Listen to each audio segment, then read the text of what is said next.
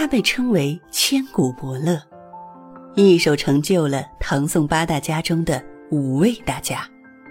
他是北宋的一代名臣，一生锐意改革，忠心报国。他年幼丧父，中年丧妻，晚年丧女，身世凄苦，却热爱生活。他仕途坎坷，曾一度寄情山水，自号醉翁，却始终清醒，历经磨难而不改初心。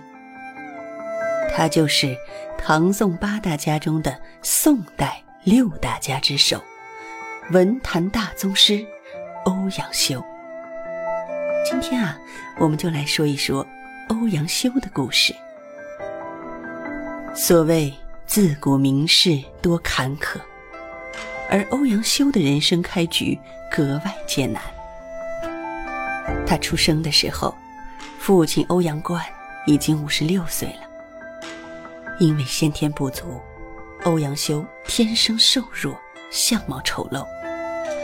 父亲给他取名为修，字永叔，希望他能够一生健健康康。不久啊，他的父亲就逝世了，几乎没有留下什么积蓄，母子二人的生活陷入困顿。当时啊，程朱理学还没有出现，女子在家是寻常事。可是，欧阳修的母亲郑氏却立志守节，带着儿子投奔叔叔欧阳业。欧阳业为人正直廉洁，给了幼年时期的欧阳修很好的正面引导。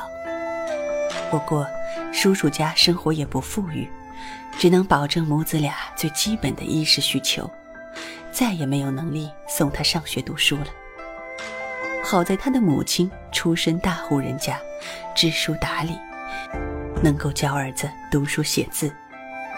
他还经常给儿子讲述父亲轻财重义、孝敬长辈、勤勉正事的事迹，以此教导欧阳修为人处事的道理。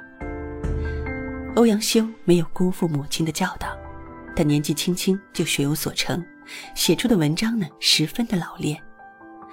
不过，由于童年生活非常的艰辛，他的科举之路也十分的坎坷。在十七和二十岁这两年，欧阳修啊先后落榜。那么之后，他是如何走上仕途、施展才华的呢？下集我们接着聊。